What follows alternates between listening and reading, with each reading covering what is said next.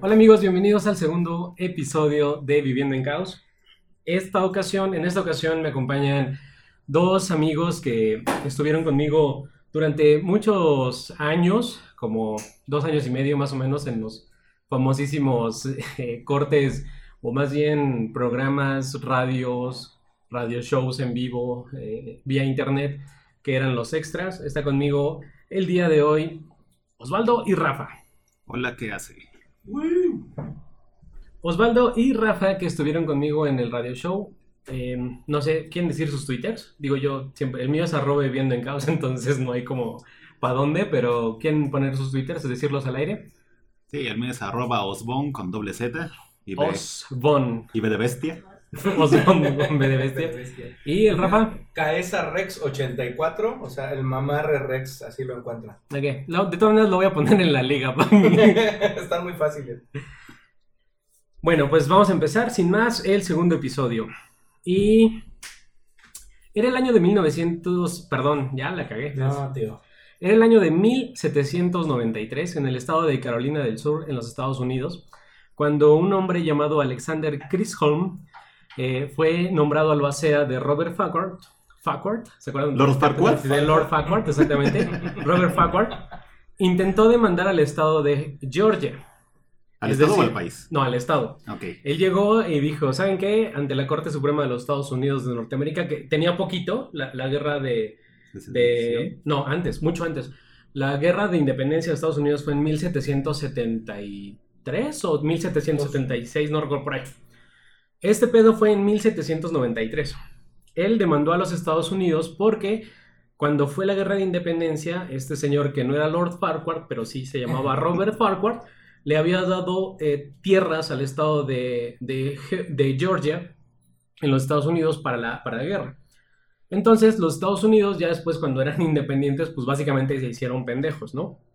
Lo que él quería es que le pagaran las tierras que, que Robert Farquhar había dado mientras estaba vivo. Cuatro de los cinco jueces, bueno, primero, el fiscal dijo, ¿sabes qué, güey? El estado de Georgia no puede aceptar tu demanda porque es el estado de Georgia y el estado de Georgia no puede aceptar una demanda que no sea aprobada por el estado de Georgia. Entonces, básicamente, pues chinga tu madre, ¿no? O sea, sí. no hay, no hay como para dónde. Me suena conocido. sigue, sigue sonando, ¿verdad? Sí, ¿verdad? Cuatro de los cinco jueces, uno de ellos llamado James Wilson, acuérdense de este nombre, tomaron la decisión a favor del demandante. Es decir, eh, el, el tribunal dictaminó que el artículo 3 de la segunda sección de la Constitución derogaba la inmunidad soberana de los estados y otorgó a los tribunales federales el poder para tomar la decisión. Es decir, dijo, el estado no puede negarse a participar en un juicio. Simple y sencillamente. Pero para esto, los cuatro jueces, cada uno tenía que dar sus razones de forma independiente. Los cuatro jueces que dijeron que, que sí podía hacer la demanda. Uno de, de estos eh, cuatro jueces, James Wilson, dijo que era muy poco común que uno de los estados fuera la parte demandada, que eso nunca había ocurrido y que él no tenía antecedentes. Se cuestionó en ese momento si la soberanía debería de someterse también a la Suprema Corte, es decir, un Estado o una nación debe de someterse a la Suprema Corte. Oye, pero era... Bueno, esto no se había presentado antes en ningún estado del mundo o solamente en el recién creado Estados Unidos. Pues mira, como yo creo que muchos de ellos, la verdad, tú sabes que los primeros educados y las primeras personas que tomaron como decisiones o que fueron influyentes, por ejemplo George Washington, eh, eran, en, real- en realidad eran británicos. Muchos de los que tuvieron que ver con la, con la guerra de independencia de Estados Unidos en realidad eran británicos. A diferencia de Miguel Hidalgo, que él sí era súper Oh, mexicano. Sí, sí, súper. claro, no, claro. Él nació del maíz de Quetzalcoatl. Entonces, esa gente que pues ya está de este lado del charco y dice, güey, eh, pues aquí las cosas son aparte, ¿no? Ya el rey que chinga a su madre, etcétera. Son, gen- son gente educada. De, otro- de otra clase. Exactamente, son, son gente que sí tuvo acceso a la cultura. En un pinche país recién formado, ¿quién va a tener acceso a la cultura, güey? pues, O sea, en México se formó antier, cabrón. ¿Quién Sí, tiene no. acceso a la cultura, no? Solo el presidente. O el loco de la dentadura de madera. Son el mismo. Entonces, Entonces, eh, cada uno de ellos habló. James Wilson dijo esto de, oye, güey, pues es que este es un estado soberano. Somos un país recién formado y el, el mismo estado tiene que poder, este, pues estar a- al, al- al mismo nivel que una persona, que un individuo, y, y lo pueden demandar. Él, sus palabras exactas fueron, si se hace un brindis diciendo los Estados Unidos en lugar de el pueblo de los Estados Unidos, el brindis se debe de dar o no se debe de dar. Porque siempre en la Constitución ha manejado el pueblo de los Estados Unidos. Entonces, cuando terminó esa frase, dijo, esto no es políticamente correcto. Ok, verga. Esa fue la primera vez Qué miedo. que la palabra políticamente correcto apareció en la cultura universal. Estamos sea. hablando del año 1793. Verga. Wilson. Hoy en día muchos entendemos o malentendemos lo que significa ser políticamente correcto. En 1793 me queda claro que el juez eh, Wilson no tenía ni puta idea del desmadre que iba a ser el día de hoy ser o no ser políticamente correcto. En ese momento, la verdad es que la frase pasó totalmente desapercibida. Está el registro de que eso fue lo que dijo el juez, pero absolutamente nadie peló el pedo, simplemente dijeron, ok, este güey puede continuar con su demanda, continuó con su demanda y ya, se llegó a la resolución y le terminaron pagando creo que cierta parte de... eh, no, le, no le dieron como todo, pero el estado de, Georgia tuvo que hacer una compensación hacia este güey que ya estaba muerto además, ¿no? Entonces, Ah, o sea, es- eso es un pedo ahí ya un poquito más, más complicado. Pero bueno, Todavía más. eso fue eh, la primera vez que apareció la frase políticamente correcto. Después de ahí nos vamos a brincar hasta la primera mitad del siglo XX, que es cuando la frase políticamente correcto volvió a surgir. Cuando ya era políticamente correcta. Cuando ya era políticamente incorrecta. Ahora, Ah. gente sin atención. ahora lo verás. Malditos hippies. Eh, fue en el año de 1934 cuando salió un artículo en el New York Times. Año 1934, es muy importante la fecha. Se informó que el gobierno alemán estaba otorgando permisos de información solamente a aquellos que fueran arios puros y cuyas opiniones fueran políticamente correctas. Vergas. Es decir, en ese momento el New York Times estaba hablando de la Alemania nazi. La Alemania nazi solamente daba permisos para entrar, salir del país y para hablar públicamente a aquellos que fueran políticamente correctos. Claro. En ese momento, eh, todos, eh, el- el- eh, toda Europa estaba totalmente dividida en cuanto al gobierno, los gobiernos, si eran muy fascistas, si eran muy socialistas, que eran eh, básicamente las dos fuerzas que, que estaban en la Segunda Guerra Mundial, que era el Estado nazi y el Estado soviético. O si eran Polonia y eran muy atacables. eran muy atacables. Pero además también en España y en Italia teníamos los mismos factores. O sea, muchos durante la Segunda Guerra Mundial todos hablan de, Alemania, ¿no? Porque es, es Hitler. O sea, la Segunda Guerra Mundial para muchos es Hitler. Pero la Segunda Guerra Mundial en realidad tenía mucho que ver con todo el eje, que se llamó eje por una razón. Empezando en Italia, siguiendo con España, después Alemania y después la Unión Soviética. Era literalmente socialismo, fascismo, fascismo, socialismo. España y la Unión Soviética eran socialistas, Italia y Alemania eran fascistas. Entonces se empezó a manejar como el término de que ser políticamente correcto estaba vinculado a ser o leninista o a ser fascista o a ser socialista. Para el, para el boom que tenía Estados Unidos en cuanto a su cultura, en, en cuanto a su sociedad, en cuanto a esto de autollamarse, porque así se llamaron solitos, el mundo libre, eh, se empezó a vincular ser políticamente correcto con ser socialista Claro. o con ser fascista. Y, y eventualmente, llegando a los años 50, pues indudablemente terminó vinculándose al, al comunismo. ¿no? Mm. Entonces, para los años 50, la frase ya se utilizaba como algo para referirse a algo que no fuera capitalismo. Bien. Ser políticamente correcto era ser, era estar en contra del capitalismo, estar en contra del mundo libre, Bien. estar O sea en que contra. ahorita Mussolini estaría escandalizado. sí, yo creo que sí. No, Yo pobrecito. creo que sí. Ay, pobre Duche. Después fue cuando se aisló esta frase nuevamente. Esta frase volvió a desaparecer. O sea, apareció otra vez en 1934, cuando estaba empezando el pedo con Hitler. Pasó todo el pedo de la guerra, se olvidaron de lo políticamente correcto. Fue en 1970. La mujer negra de Tony Claire Bambara eh, utilizó otra vez o por primera vez esta frase en el sentido moderno. Aquí quiero ser muy claro con el, con- con el sentido. Tony Cade o Tony Cade, no sé cómo se pronuncia en ese, en ese momento, Digo en Tony Cade, español, Cade. Tony Cade, sí era negra, güey. O sea, Tony Cade era una escritora negra y escribió un ensayo titulado The Black Woman. Eso fue en 1970. En su ensayo utilizó la siguiente frase. Un hombre no puede ser políticamente correcto y machista al mismo tiempo. Verga, ok. En ese entonces Hasta los... ahí, güey. ¿Por qué yo lo digo? Fin. ok, es bien, está bien. Porque poder negro. Continuemos. Fue entonces que los movimientos progresistas y feministas tomaron nuevamente el movimiento de políticamente correcto. Ser políticamente correcto en ese momento lo tomaron las fuerzas eh, negras, y puedo usar esta palabra porque así se, se autodenominaron, las fuerzas negras ¿Y por qué para estamos en México y no hay tanto pedo? Sí, sí, güey, sí, sí, totalmente, güey. Porque justo, cosa, justo sí, en sí. Estados Unidos no puedes decir no, no, negro, güey, porque es políticamente incorrecto, claro. En ese momento las fuerzas feministas negras tomaron esa palabra y lo convirtieron justo en lo contrario, es decir, Mm. en su lucha retomaron el origen de la palabra, estudiaron un poquito el origen y dijeron, no, güey, ser políticamente correcto es decir las cosas sin eh, tener que insultar a nadie, sin tener que... Y se apoyaron en los comediantes negros. Los comediantes negros, eh, para este punto, eh, empezaron a utilizar la frase para referirse a los blancos. Es decir, empezaron a criticar a los negros, a los blancos. Empezó un movimiento muy cabrón en Eso ese me recuerda sentido. un chiste de los Sims. los negros manejan así y los blancos Los blancos manejan, manejan así. así.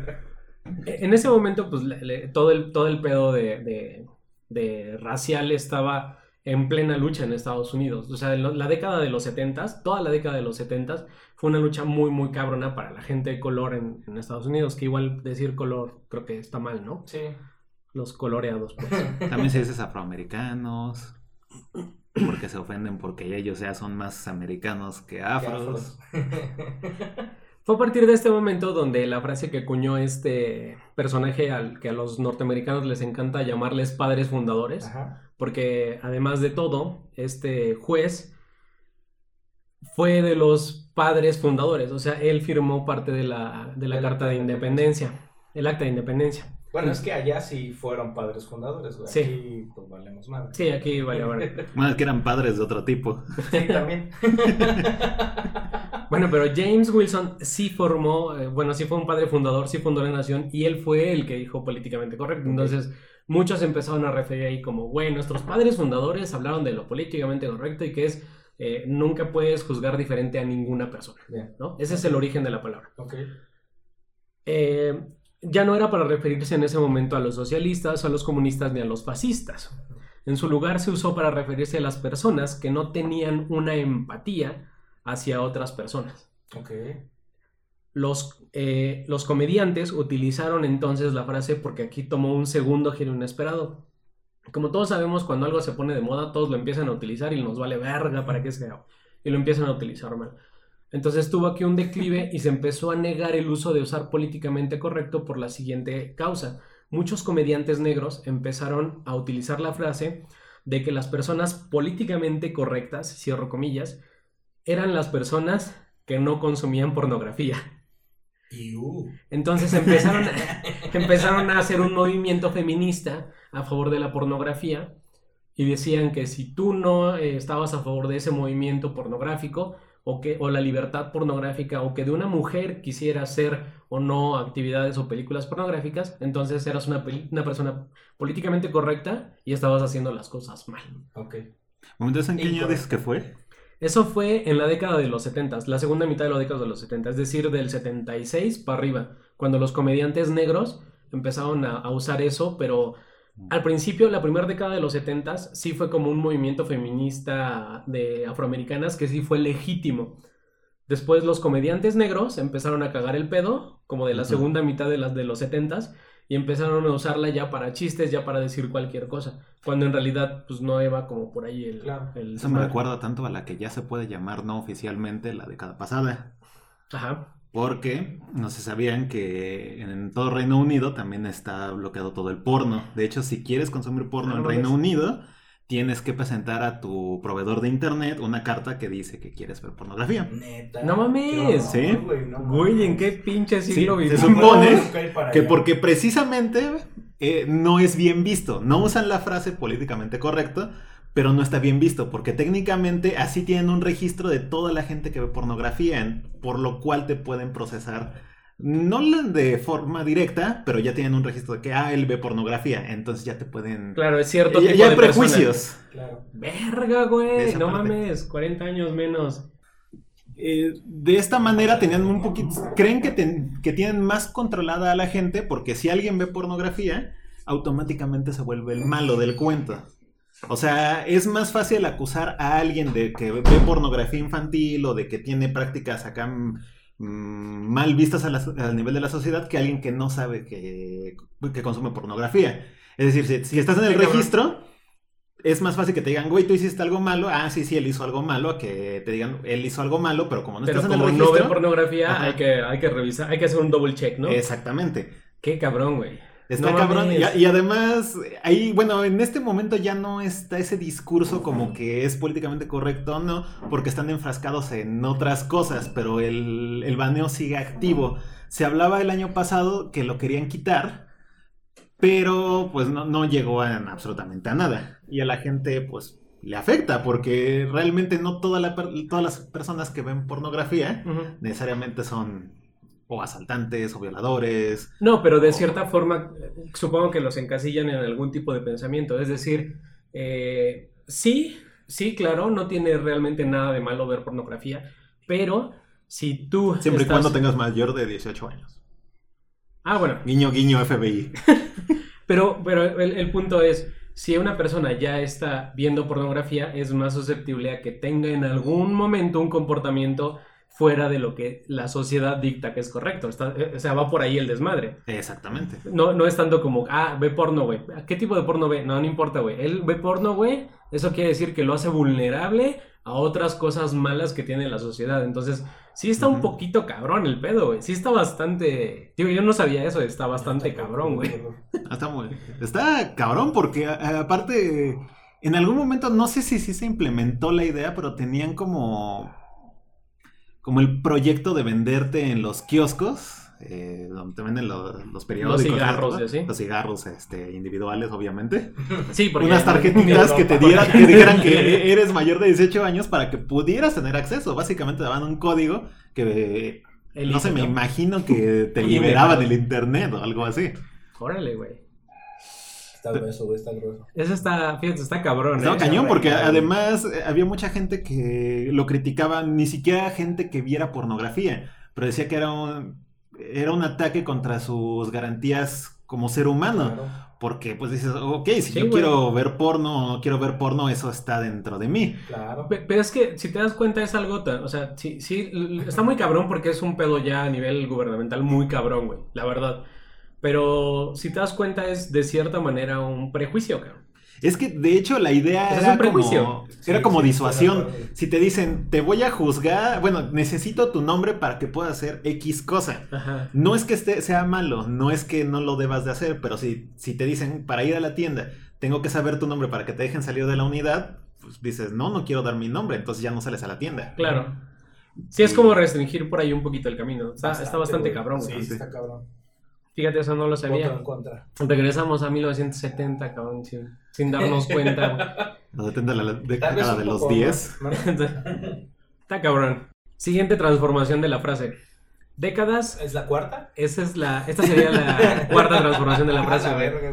De la frase. Ah, de, bueno. de- de la frase, o sea, es que es, es, es, es cagado, pero es muy cierto, güey. O sea, es la misma frase, güey, pero ha tenido diferentes significados y, y ha peloteado muy cagado, ¿no? Sí. Realmente, ah, como lo hemos visto de, de aquí para atrás, de, de los 70 para atrás, básicamente ser políticamente correcto era ir en contra de, de lo que estaba bien en Estados Unidos. Sí. O sea, ser políticamente correcto es, sí, güey, primero, chingón, ser políticamente correcto es, el pueblo está igual que el gobierno. Sí. Segunda, segunda etapa, eh, ser políticamente correcto es, eh, eres un pinche alemán nazi culero o un pinche musulín de la verga y chinga tu madre. Tercera fase es, eres un machista o no te gusta, este, o, o estás en contra del porno a lo puro pendejo, Sí, sí. ¿no? Pero yo sí observo ahí algo común, güey, que siempre es, o en lo que has mencionado, lo políticamente correcto es lo que a mí me parece que es correcto, lo que a mí me parece que está bien, Sí, y, y, los yo lo demás marco. que chinguen a su madre. Ajá, yo digo qué es y los demás que chinguen a su madre. Al menos así como veo ahorita que para dónde Que va, para dónde va el pedo. es por ahí el rollo. Las siguientes dos décadas arranca entonces un furioso debate intelectual que recorre, y aquí es donde vale verga. Empezó con Claudia Lizaldi, güey. Sí, si es debate Sí. y es intelectual, Ah, seguro, solamente Sí, sí, tiene sí, un sí, origen, cabrón. Aquí fue donde empezó el desmadre. Llegó a las revistas y a los periódicos la frase políticamente correcto. Se convirtió en la siguiente gran idea. Y llegó a un punto donde todo, todo, todo se rompe. Llegó a las universidades. Los maestros empezaron a, a enseñarle a los alumnos que ser políticamente correctos era estar políticamente dentro de un canal adecuado de información. Es decir, hay información que políticamente es correcta y que políticamente es incorrecta. Pero Aquí fue- en las universidades, Sí, en instituciones que por su naturaleza es cuestionar exactamente. Es justo aquí, justo y muy, muy buen punto, Baldos, porque llegó un momento donde era inevitable que esta frase se convirtiera justo lo que decías, güey. Ser políticamente correcto es lo que yo hago. De aquí para afuera, Como, todos yo, están como mal. yo pienso, lo que yo digo, lo que a mí me parece, eso es lo correcto. Eso Lo es, demás, pues, eso es ya. lo correcto. Llegó a tal grado que en una ocasión, en 1991, nuestro 4, 5, 6 veces heroico George H.W. Bush, para algunos mejor conocido como Bush hijo, para los que son exquisitos de las para los que son ex- exquisitos de las guerras de Estados Unidos es Bush hijo. Bush, hijo, ajá. Usó ¿Push el libro al revés? usó el término en un discurso, pero el discurso fue dado a los graduados de la Universidad de Michigan. Y el discurso decía lo siguiente. La noción de corrección política ha encendido la controversia en todo el país, y aunque el movimiento surge desde el deseo loable de barrer los restos de racismo y el sexismo y el odio, reemplaza los viejos prejuicios por unos nuevos. Declara ciertos temas fuera, fuera del límite, ciertas expresiones fuera del límite, incluso ciertos gestos fuera de los límites. Justo es esto. Es decir, sí, tenías toda la intención de volverle el origen a la palabra o a la frase políticamente correcto, pero en realidad solamente estás haciendo otro pinche radicalismo a lo pendejo. Es decir, de acá para allá están mal. Claro. De acá, de donde yo pinto la línea para acá, Sí. están bien. Lo más importante es de donde yo la pinto. Sí. güey. O sea, es, es donde, donde un grupo o una persona dice para afuera y para adentro. Pero incluso todo esto es atemporal. Porque lo que puedes decir ahorita, lo que puedes pensar ahorita, tú individuo A, que es políticamente correcto, en tres años tú vas a ser el políticamente incorrecto. Sí. Incluso tú lo vas a pensar, o sea, tú vas a ser el que cree que eres políticamente incorrecto. ¿Sí? Pero, pero en ese momento, quien dice lo que es y no es políticamente correcto, no, no, no somete a juicio ni a duda lo que él está diciendo. O sea, Sí, es, es- eso es, lo mi que- planteamiento. Exactamente, y es válido en este momento me vale verga y, así tiene que ser, ¿no? Y, y aunque en tres años yo diga otra cosa, en ese momento no, no, no lo someto a duda ni a nada, es, es lo que yo estoy diciendo y se acabó. Pero, eh, fí- Fíjate que ese es un punto muy interesante porque últimamente, eh, sobre todo por, por tweets que se han dado de hace más de 5 o 6 años, incluso de inicios de la plataforma, gente que en- al día de ayer era respetada por un comentario que hicieron hace Cinco o 10 seis años. años, si 10 tú años, quieres. sí. los están juzgando. Por un, por un lado lo entiendes porque es, güey, o sea, ¿cómo te atreves a comentar sobre A si tú pensabas esto y ya está aquí escrito? Por otro lado, hay un- uno de los puntos más importantes de este momento. Bueno, a mí se me hace muy curioso es, ok, tienes razón, pero no tengo yo derecho a cambiar de opinión. Claro.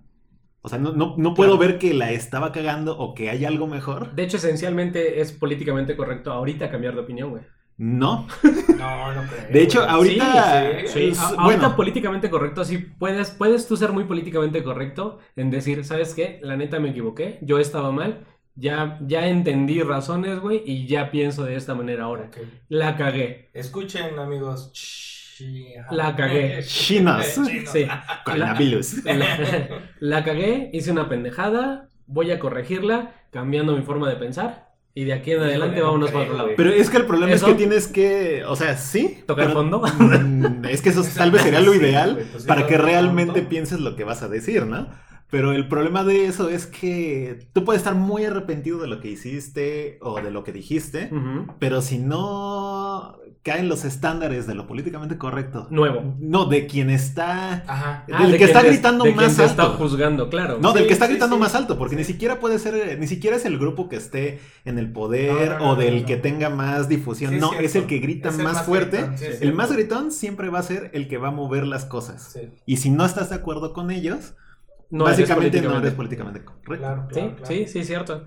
De hecho, eso me recuerda mucho un... Es un, un cartón de, de Mafalda que la niña le pregunta a su papá, papá, ¿hay más hombres malos en el mundo? Y su papá le dice, no, solo que los, los malos gritan más, hacen más ruido. Claro.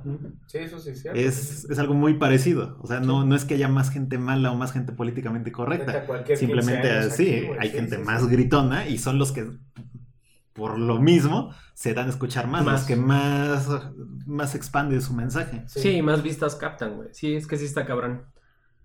Y finalmente llegamos a nuestra época actual. Nuestra bella época, level época. Ahí Los va bellos noventas. el nivel época. La definición que hoy entendemos como políticamente correcta es, es- voy a leer aquí porque está cabrón. Es- Esta es la definición oficial Ok. cierro comillas, que es la como la que más encontré en, en varias partes y, y la traté de como condensar lo más que pude, güey.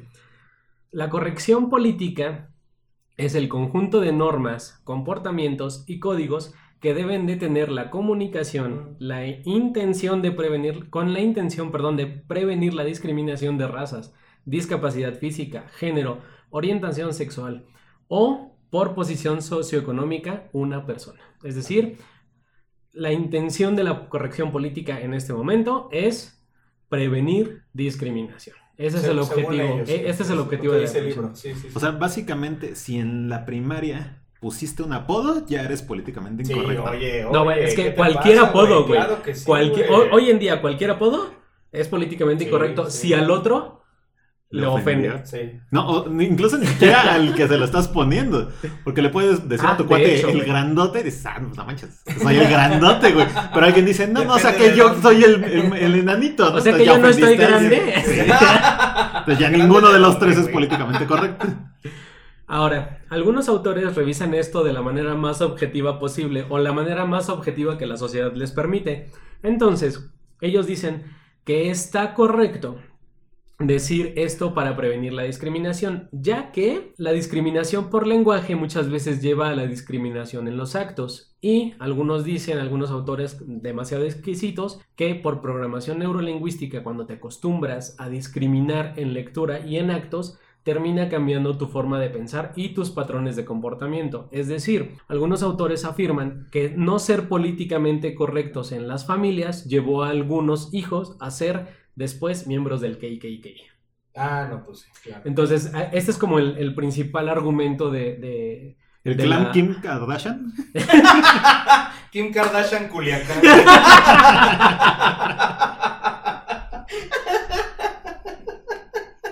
Aquí es, aquí es donde ya se nos rompió todo el pedo. Sí. Porque si ya dices algo que ofende a alguien o algo discrimina a alguien, es como, no sé, e- este concepto de, justo lo que decía Osvaldo ahorita, ¿no? Los comediantes hace pocos días, en los últimos, yo creo que tres, cuatro semanas, muchos comediantes han recibido críticas muy cabronas y han sido atacados muy cabrón, güey, muy cabrón. Por chistes muy pendejos, por chistes que...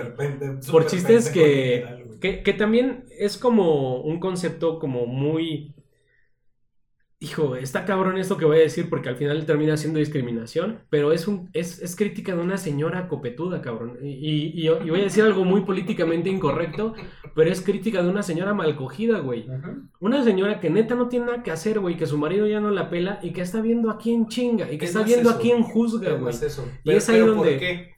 Para que la pelen. Para que, sí, para Ese hacer es ruido. el gran punto. Sí, para ese es hacer el gran algo. punto, Para llamar la atención. ¿Para qué se ofende la gente? ¿Para qué digo mi opinión? ¿Para qué miento madres? ¿Para que me peleen? Sí. Eso, es, eso es el objetivo. Me vale verga las mujeres, me vale verga las violadas, me vale verga las matadas. Lo que me importa es que me peleen. Sí. Eso es el, el- el pensar y el sentir de un chingo de gente hoy en día. Que me volteen a ver a mí. Ese es como el objetivo principal de todo. Exactamente. Pero al, al final de cuentas logró su objetivo. Ya tuvo sus cinco minutos de fama.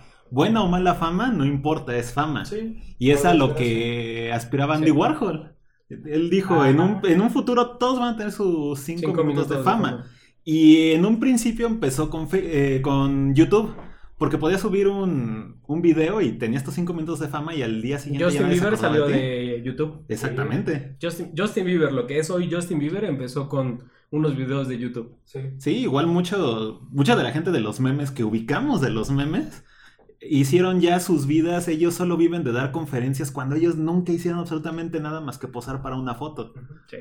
Y sin embargo ya tuvieron, Sí, y ya tuvieron sus cinco minutos de fama. Ahora, por eso mismo, ahorita ya es más difícil tener esos cinco minutos de fama. ¿Qué tienes que hacer? ¿Cuál es la forma más fácil de tener esos cinco minutos de fama? Haz algo demasiado estúpido y que neta la gente diga, güey, neta, ¿cómo hiciste eso? O haz algo demasiado controversial.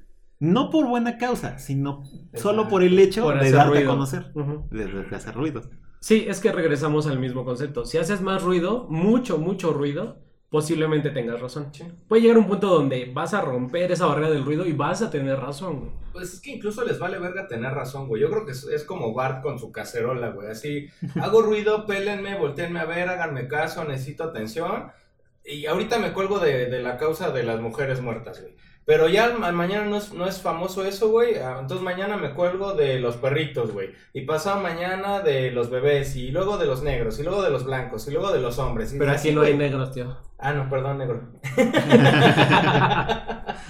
Dicen que viven en Tlaxcala, ¿no? Tlaxcala no Tlaxcala no existe.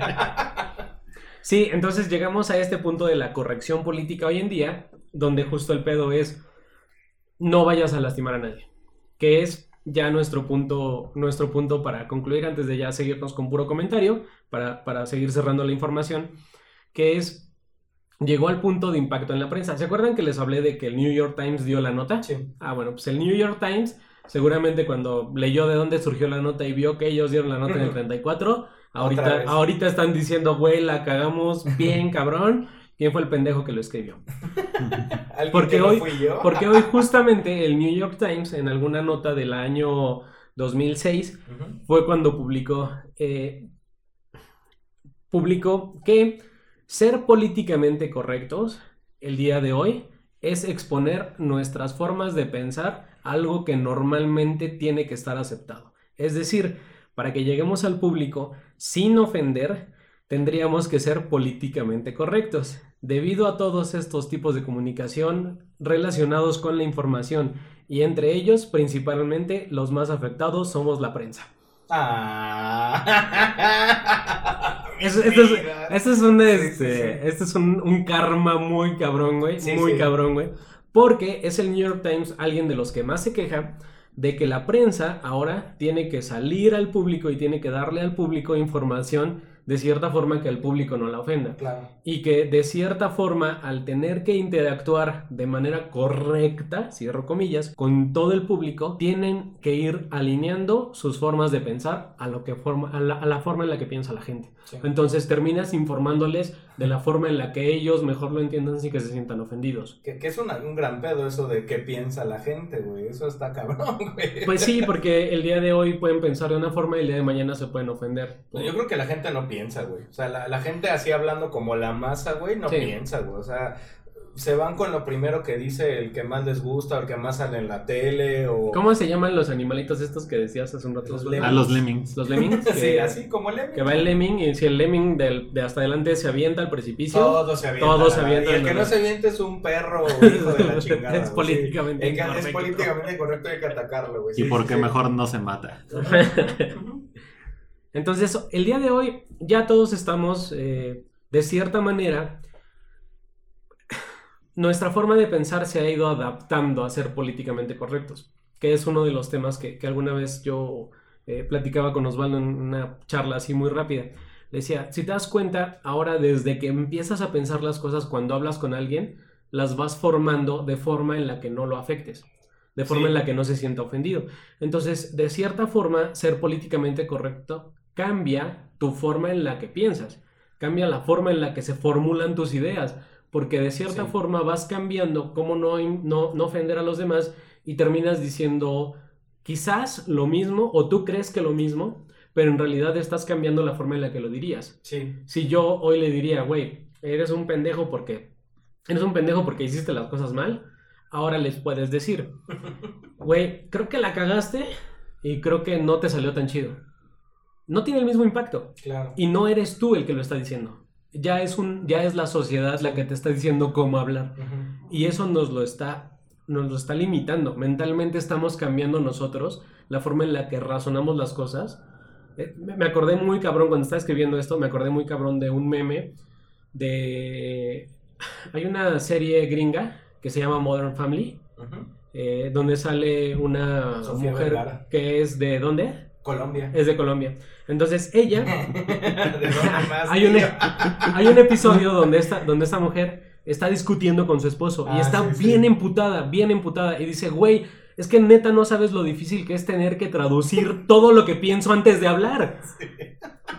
Ahorita todos estamos en ese proceso, güey. So- hoy todos somos esa vieja. Todos, todos somos el. No puedo ir al mercado sin, sin decir, sin pedir algo, porque no sé si la señora de al lado se va a ofender, cabrón. Sí. O sea, está bastante de la verga, porque nos va cambiando el comportamiento y estamos regresando justo a este concepto de, de programación neurolingüística, porque todos nos estamos programando a lo que la sociedad nos dice que está bien Sí. y está de la verga, Claro. muy No, de la verga. Además, a- a- hay un punto bien importante porque no sé si han visto. Bueno, yo que sigo viendo caricaturas. la verdad. Yo nunca ¿Las políticamente correctas o las Eh, políticamente ah, incorrectas? Eso es lo más curioso. Yo me acuerdo que crecí con fantasías animadas de ayer y hoy. Y tienen chistes racistas Sí, y muy clasistas, cabrón, machistas, todo lo que tú quieras. También Disney. Disney Disney, tiene- tiene, Disney uno, tiene tiene cosas cortos, muy tiene películas que ni siquiera llegaron a salir en VHS o en beta, que no pasaron de su formato original en cine. No, no recuerdo el nombre, hay una muy particular, pero nu- nunca llegó a, digamos, a medios caseros, al menos no de forma legal, porque era tan racista. De hecho, si mal no recuerdo, trataba algo acerca de alguna de las personas de, de los que estaban, lo que le, le conocen en Estados Unidos como el Bayou, Mm. Como gente que tocaba el banjo, que eran negros y que vivían en pantanos. Luisiana. Luisiana, ese tipo de cosas, eh, está súper censurada, o sea, no, no me suena el nombre, si ahorita lo busco en internet no me va a sonar, no me voy a acordar, pero está censurado y nunca lo sacaron. Y a la fecha hay mucha, mucho material de Disney que lo están corrigiendo para que se adapte a lo que es políticamente correcto hoy. Lo cual, por un lado, generó muchas críticas porque dicen es que no es posible, porque eh, gente que creció con eso como yo, o sea, lo ve y sabe que hay algo malo, no sabe qué, pero, o sea, no es como tú lo recuerdas. Le falta algo. Hay algo ahí que no, que estaba y que no estaba, y te preguntas por qué. La Warner Brothers, por su propio, bueno, por su lado, Por sus huevos. mm, más o menos, Cuando hizo. por sus huevos de con guardia. Huevos porque, si no es grosería. A diferencia de Disney, hizo algo muy curioso. No editó lo- los capítulos, no los censuró, simplemente puso un aviso al inicio Mm. de su. Si tú quieres, de la transmisión en línea, del DVD, del Blu-ray, lo que tú quieras, puso un aviso, eso no, no tiene mucho tiempo, eh, que decía que si bien muchos de los chistes, bromas y situaciones que pasaban en, la- en las caricaturas no han sido censuradas, es un recuerdo para que se sepa que en algún momento eso estuvo aceptado, pero que no refleja el pensamiento de la empresa en el- al día de hoy, En, en el año en 2020. el año 2020. Lo cual, hasta cierto punto, me, me pareció bastante interesante. No, no sabría decir si bueno o malo, pero vaya, si empiezas a censurar las cosas, lo- ahorita lo que estás diciendo, en algún momento vas a empezar a censurar la historia. Sí. Sí. Que es algo como lo Está que hizo cabrón. Alemania. Alemania empezó a censurar absolutamente todo. Si tú vas a Alemania, digo, yo no, yo nada más conozco una ciudad de Alemania, que es Berlín, pero no ves símbolos nazis, salvo en museos, y tiene que estar muy aterrizado el contexto. Hay un lugar que se llama Topografía del Terror, donde pasan todo lo que Suena súper chingón sí topografía está. del terror, güey. Está súper chido. Eh, Suena que está muy chingón. Suena que quiero ir. Sí, está curioso. Si, si un día van a Berlín, ¿vale la pena? Topografía del terror. Apúntenlo ahí. Anotado. Y, y ahí te ponen todo, cómo, cómo empezó, ¿no? Cómo empezó Hitler a moldear la mente. Sí. de la gente que estaba resentida con Europa y con el mundo porque perdieron la guerra, porque ellos eran los buenos. Ellos Sí. nunca dejaron de creer que eran los buenos. Y esto no pasa solamente en Alemania, pasa Porque en el todo el pueblo mundo. es bueno, ¿no? Porque Claro, el pueblo es el bueno. pueblo es bueno. Y entonces, si tú te atrevías a criticar al gobierno, igual y no decían que, eran- que eras políticamente incorrecto, pero estabas en contra del partido Oficial. nazi, del partido oficial. Entonces los empezaban a censurar, igual y todavía en ese entonces no te mataban, pero te enfocaban poco a poco o a que hacías lo que ellos querían o vete de mi país, pero no eres una persona no grata por el gobierno y como todavía no hemos hecho nada malo, todo el mundo te, te va a Claro. odiar. Sí. Entonces ahí tú no ves este simbolismos nazi, no ves una suástica hasta que es algo que no puedes evitar. Si es una foto de Hitler dando el discurso de los Juegos Claro, Olímpicos, no puedes evitarlo. Claro. Pero si pones un uniforme nazi en una vitrina, ahí sí puedes quitar la, la banderita nazi. Pero si te hace, si te encuentran haciendo el saludo nazi en la calle, eso es directamente cárcel o una multa eh, súper estúpida. Seas este, alemán o de cualquier otra parte del mundo, incluso si la haces por error, si eso en tu país, en el que estés escuchando eso, es un es una demanda normal, te jodiste porque en Alemania es el saludo nazi y tienes que pagar por lo menos la multa. Si no es que arriesgarte a un par de días en la cárcel. Que, que, que, fíjate, ahorita dijiste algo muy interesante. Yo no sé si está bien o está mal mantener esa información o tenerla ahí. Yo tampoco sé si esté bien o esté mal, pero creo que es muy necesario, güey. Creo que es muy necesario saber tanto, tanto de dónde venimos en, en pedos de historia como qué hemos hecho. Y se vale decir, ¿sabes qué, güey? Aquí la cagamos. Ujú. En este proceso de la vida estábamos aprendiendo, somos un pinche mundo, cabrón, que seguimos aprendiendo a- de la verga porque somos como un pinche niño que hasta que no se rompe el hocico, güey, no, no, no entendemos, o hasta que no se quema, no entiende Que esa madre caliente, güey, duele, cabrón, ¿no? Entonces, eh, e- ese es el pedo, güey, porque seguimos aprendiendo como, como pinche planeta y le estamos dando en la madre al planeta. Y este año viene un año de calor a la verga, pero tenemos que vivirlo para que entendamos que la estamos cagando, güey. Y si borramos ese registro de que en algún momento la cagamos, vamos a caer otra vez en lo mismo. Claro. Que de hecho ya estamos cayendo en lo mismo.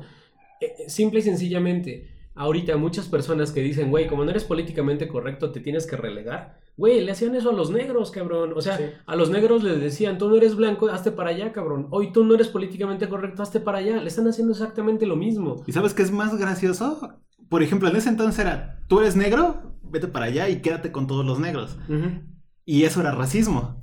Ahora, racismo es tú ser blanco o ser latino o ser asiático, quererte juntar con un grupo de negros, Sí. porque estás invadiendo su individualidad Sí, de sí. que ellos se quieren juntar como negros. ¿Dónde está el, el discurso? O sea, es un discurso de una sola línea, Claro. pero cambió completamente en algún punto. No sé exactamente cuándo, pero ellos son los que se están apartando. Sí. Y lo quieren estar así y ellos están felices. Sí, sí, que eso es muy importante. Si te, te- te aíslan, no te dejan entrar, pero si lo señalas, eres racista. Y pasa lo mismo en las formas de pensar. O sea, es decir, si no estás de este lado, tú estás, tú estás mal. Sí. Y si quieres entrar para acá, no puedes, güey. También estás mal, güey. No, no, no tienes la capacidad eh, moral de entrar, a este- de, este, de entrar a esta forma de pensamiento y por eso vales verga y hazte para allá, güey. De La cierta forma te están, te están echando para afuera, güey. Y pasa eh, lo mismo, lo mismo también en, en- en otros ambientes, no nada más con los negros, ¿no? Sí. Que, que los negros son los más fáciles de señalar porque la paleta de color resaltan.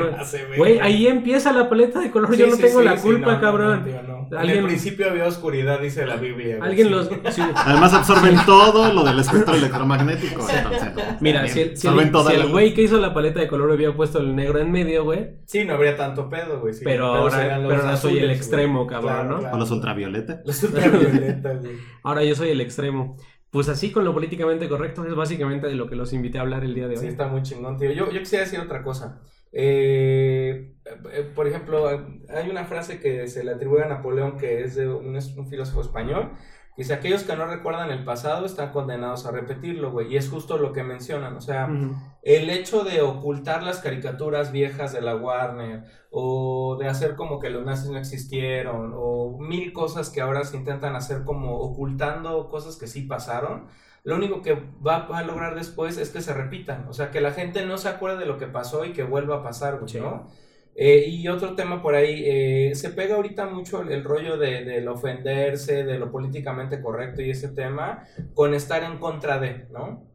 Entonces, por ejemplo, eh, a mí me caga el lenguaje inclusivo, me parece la cosa más estúpida del mundo, güey. O sea, ni las mismas pendejas argentinas que lo hablan, lo hablan bien, güey. O sea, dices, güey, ¿a dónde vamos? Eh, pero eh, eh, eh, toman el hecho de que a mí, por ejemplo, a mí no me gusta ese lenguaje, güey. El hecho de que a mí no me gusta ese lenguaje automáticamente está pegado a que estoy en contra del feminismo, que estoy en contra del aborto, que estoy en Sí. contra de mil cosas. Y entonces es la forma más fácil y más estúpida de atacar. O sea, es como, ah, ¿no te parece lo que yo estoy diciendo aunque esté muy pendeje? Pues bueno, güey, te chingo, güey, ¿no? Y te chingo y entonces eres un machista y entonces eres un opresor y pinche heteropatriarcado y la verga, güey, ¿no? Y entonces a, a mí me parece mucho que es como, como limitar mucho el pensamiento, hacerlo muy simple, güey. O sea, sí, güey, sí habrá personas que, aparte de que no les guste el lenguaje inclusivo, no les, no les parezca el aborto, güey, ¿no? Por Claro. ejemplo. Pero hay muchas personas que no, güey, que el lenguaje inclusivo nos parece la peor pendejada del mundo, güey, que, que es nada más para llamar la atención, para que las volteen a ver, güey, y, pero sí estoy de acuerdo y apoyo muchas de las causas que ahora me parecen correctas, ¿no? Además, con el lenguaje inclusivo hay algo bien chistoso, porque son gente, mu- muchos de ellos, obviamente no puedes hablar por todos, o sea, no, no puedo decir la mayoría, pero sí puedo decir muchos. Todes, todes. ¿Todes? Todos. eh, Todas ellas. Que critican el lenguaje y son gente, vamos a llamarles letradas, que tuvieron que pasar Sí, por la preparatoria llamar- y por la universidad Vamos a llamarles Que letradas. conocen el abecedario. que conocen el abecedario. Y, por ejemplo, en mi círculo social, en la preparatoria llevamos una materia que se llamaba eh, le- lenguas grecolatinas, si mal no recuerdo. Etimología. Etimología de Etimologías griegas. Eh, Sí, y te explicaban, al menos en el concepto del español que Sí, estamos hablando, sí, sí. y del francés, Claro. y del portugués y del italiano, de dónde salen muchas palabras. Claro, y cuando te vas al origen de las palabras, por ejemplo, hombre y mujer, no tienen nada que ver con lo que, con el origen de men y woman. Claro. En inglés, absolutamente Nada. Y sin embargo, ya lo están aterrizando como que es un lenguaje machista. El lenguaje no puede ser machista. Claro. Más porque hay, hay muchas cosas en el lenguaje que en su origen son completamente distintas. O sea, yo no sé latín. Si alguien de los que nos está escuchando sabe latín, va a saber mejor que yo que hay muchas cosas que no, no se aterrizan ni siquiera al contexto que hablamos. Tan simple, ¿por qué muchos conceptos, por ejemplo, biológicos, eh, cuando descubren una nueva especie o algo, le ponen nombres latines? Porque son, bueno, nombres latinos, porque son un poquito más neutros o porque son más, digo, tal vez tengan mejor, una, mejor, una mejor estructura lingüística. Se llama más chingón. Sí, ¿no? sí, Soy sí, chingón. pues sí, pues sí. Sí, entonces, eh, a partir de Le ahí... coronavirus. Le coronavirus. Sí, o sea, to- todo ese tipo de cosas, o sea, no, no lo puedes aterrizar como que decir que un lenguaje es machista o no. Sí. Que, además aquí, digo, cayendo en la, en la ridiculez como dices, y que es muy cierto, güey.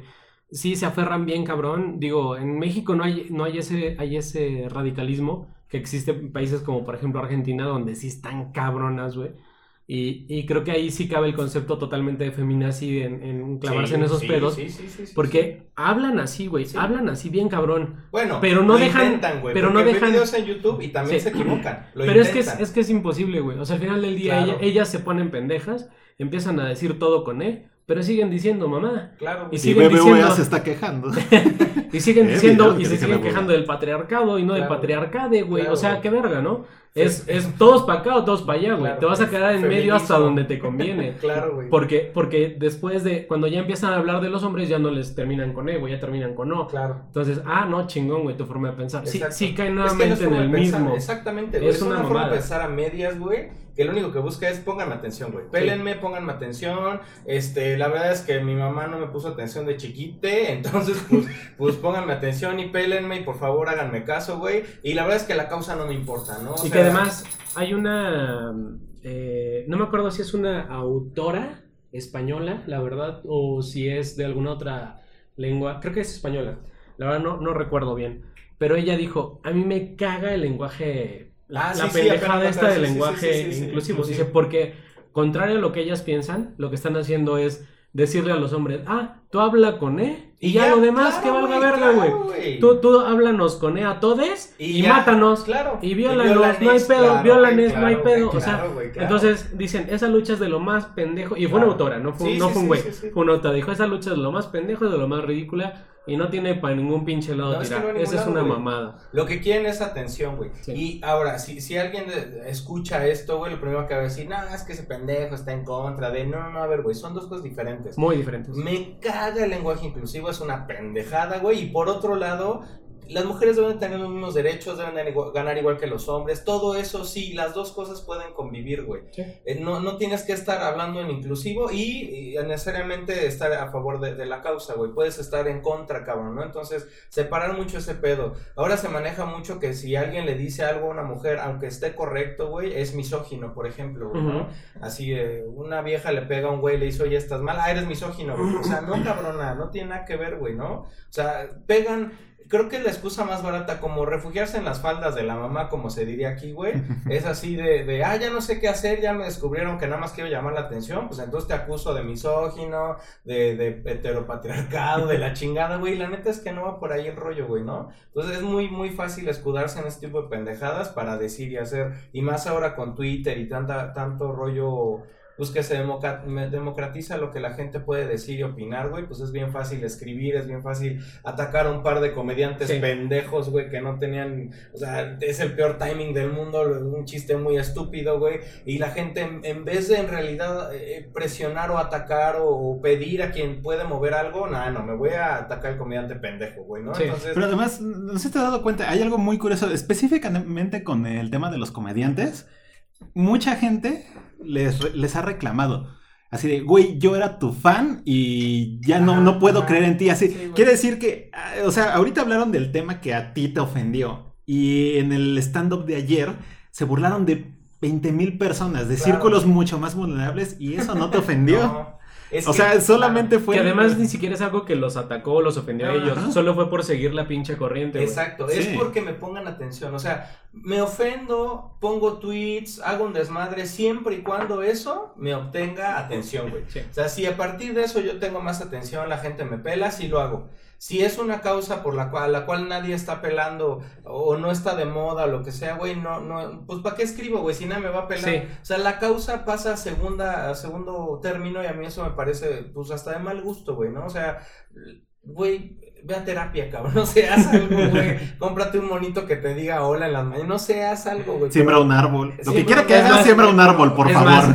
ahí te va, ahí te va el consejo, el consejo del programa, güey.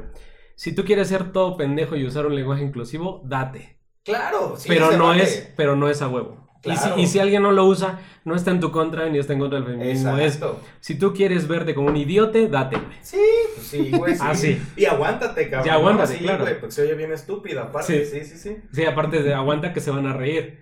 Y no Claro. se van a reír de, contigo, se van a reír de ti, ¿no? Pero bueno. es- Pero es que hasta eso quieren, güey. O sea, eso es lo peor, güey. No les importa que se rían de ellos. Lo que quieren es atención, güey. ¿Cómo? No Sí. importa si es una burla, si es un aplauso, lo que sea, cabrón. Pero dame atención, güey. No importa cómo. Ah, y la causa menos me importa. La es que vale verga, güey. Uy, me, me acordé de que aparte es un- no sé, seguramente ya todos lo conocen y si no, busquen Backdoor.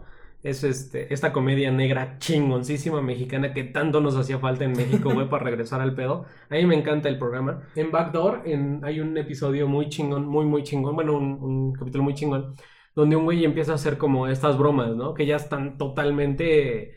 eh, que ahorita serían catalogadas como bromas muy, muy culeras, ¿no? De, de racismo, de sexismo.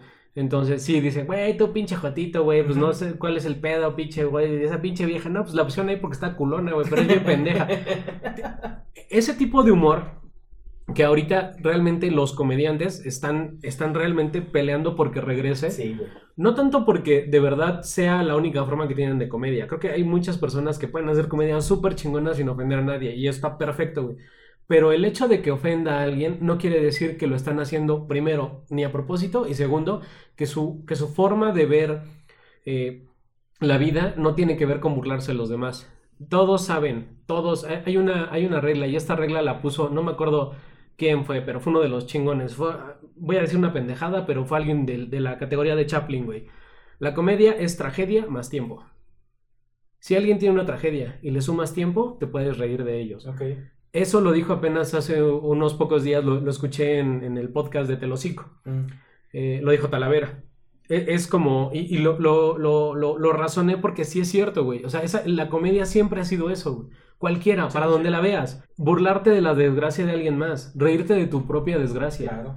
El, el- el comediante este cabrón, el que es ciego, el, el ojitos de huevo. Ujú. Ale- Ale- Alex, el ojitos de huevo, creo que se llama Alex. Eh, realmente él... eh, Alexis el ojitos de huevo. Alexis ojitos de huevo, él e- es un comediante ciego, cabrón. Y hace puros chistes de gente ciega, cabrón. Claro. Y son de los de lo más divertido, cabrón. Y neta, y hace chistes de otras cosas, güey. Y neta, te divierte muy cabrón. Y, tú, y, y hay alguien, güey, que en algún pinche lado de este pinche país pedorro, güey, se va a amputar porque alguien hizo un chiste de un ciego. Y dices, güey, Pero es que ahí está el punto, güey. ¿Por qué se emputa? ¿Realmente le molesta o, o- o le incomoda, güey? Mm. Que alguien haga chistes de eso. Yo no creo, güey. No. Yo creo que quiere atención, güey. Sí. Y lo que va a hacer es hacer un millón de tweets y jalar un chingo de gente, inventar madres y hacer ruido, que es lo que decíamos, hacer mucho ruido, güey, para tomar atención. Realmente la gente invidente le vale verga, güey. Le vale 20 kilos de Que, verga. que Lo yo creo que aquí que tiene. pelen, que yo creo que aquí tiene mucho de lo que dijo Osvaldo hace un rato. Es el que grita más fuerte. Sí. O sea, mientras empiezas a hacer ruido, ruido, ruido, ruido, y cuando llega un punto donde tú eres el que gritas más fuerte, de ahí vas a tener razón, güey. Bueno, la gente estúpida va a creer que tienes razón, güey. Sí, Sí. pero es que todo lo dictó cómo, cómo te han educado en el país. O sea, ¿cómo se acaba una discusión en México? Cuando alguien, que es el que está gritando "Esta más conversación fuerte... se acabó. Sí. o el... ¿Me dejas terminar? ¿Me dejas terminar? ¿Me dejas terminar? ok, ya terminé. Sí, o sea, re- realmente termina una discusión, digamos, una discusión fuerte, cuando alguien logra gritar más que los demás y los demás ya por lo que tú quieras, por la Le que dan tú el avión, güey. no, o se, se callan, o Por sea, lo dejan hablar por, por animales, o sea, no, no es porque compartan su opinión, no es porque los haya hecho, no les, no les dio una epifanía y dicen, ay, sí, a huevo, yo la cagué, no, es porque el otro güey está gritando y no se va a callar, no se va a callar. Pues Sí. por eso estamos Yo, donde yo por eso tengo, yo por eso tengo una filosofía, güey. Nunca me meto en una discusión de donde nunca voy a sacar nada. O sea, si hay una discusión o si hay algún punto polémico en el que voy a lograr algo, va, le entro, güey, vamos a aprender los dos. Si es una discusión en la que de plano veo que no voy a sacar ni madre, ¿sabes qué, güey? Date, güey. Claro. Grita tú solo, güey. Todo lo que quieras, güey. Mí me enseñaron una muy valiosa lección que va, va mucho de esa, de esa línea, es, ¿qué quieres? ¿Tener razón o tener paz? Porque sí, va a llegar un punto en el que tienes la razón, pero te va a costar tu paz, vas a terminar temblando, vas a estar encabronadísimo y sí llegaste a tener razón. Y seguramente en el proceso perdiste mucha dignidad. Sí.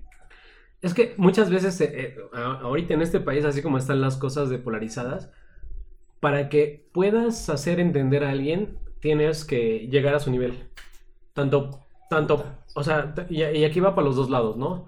Tanto como para arriba como para abajo. O sea, si es una persona que no entiende razones, tienes que llegar a, tienes que bajarte a decir cosas ridículas. Que la mayoría, güey. Sí. Por desgracia. Por- Lamentablemente. Y si, y si es alguien que está arriba de, de- de ti, tienes que pensar mejor las cosas antes de dar un argumento, Claro. güey. Entonces, es llegar a su nivel, güey. Si quieres ganar una discusión. Y, insisto, si esa discusión vale la pena, güey. Si es alguien que terminando de, discu- de discutir o de hablar, te va a decir, sí, chingón, tienes razón, güey. Y media vuelta y, es, y sigue siendo el mismo pendejo y no lograste cambiar su vida, güey. No tiene caso, cabrón. Claro, güey. O sea, no, realmente no tiene, no tiene mucho sentido. Ahora, puedes hacerlo por diversión siempre y cuando no te afecte. Si tú dices, ah, me la pasé bomba leyendo pendejadas, viendo pendejadas, mandando memes, güey. Yo, yo puse un tweet, todos empezaron a dar, güey, les empecé a contestar pendejadas y se emputaban más, güey. Pero yo sabía que no iba a lograr ni cambiar su forma de pensar, Claro. ni que pensaran diferente, ni que Ni aprendieran, güey, ni que pensaran. Entonces yo sabía por dónde iba el pedo y me empecé a, a man- a responderles GIFs, a responderles memes. ¿Por qué? Porque no iba a lograr nada, güey. Claro. O sea, entonces también tienes que entender qué batalla te estás enfrentando, Sí. Es, es como, como dice, como dice el, el mal chiste mexicano de corres hoy para pelear mañana, ¿no? Eh, que realmente sí tiene un fundamento. A mucho, en estrategias de guerra es llévate y salva los más que puedas hoy para mañana, la batalla de mañana. Entonces, es como, pues si no vas a lograr nada, güey, pues ¿Para qué? ¿Para qué te, Sí, pa' qué pues te sí, cansas, güey? claro, ¿Para qué te... ¿Para qué haces bilis, no? cosas, ¿Por qué haces bilis?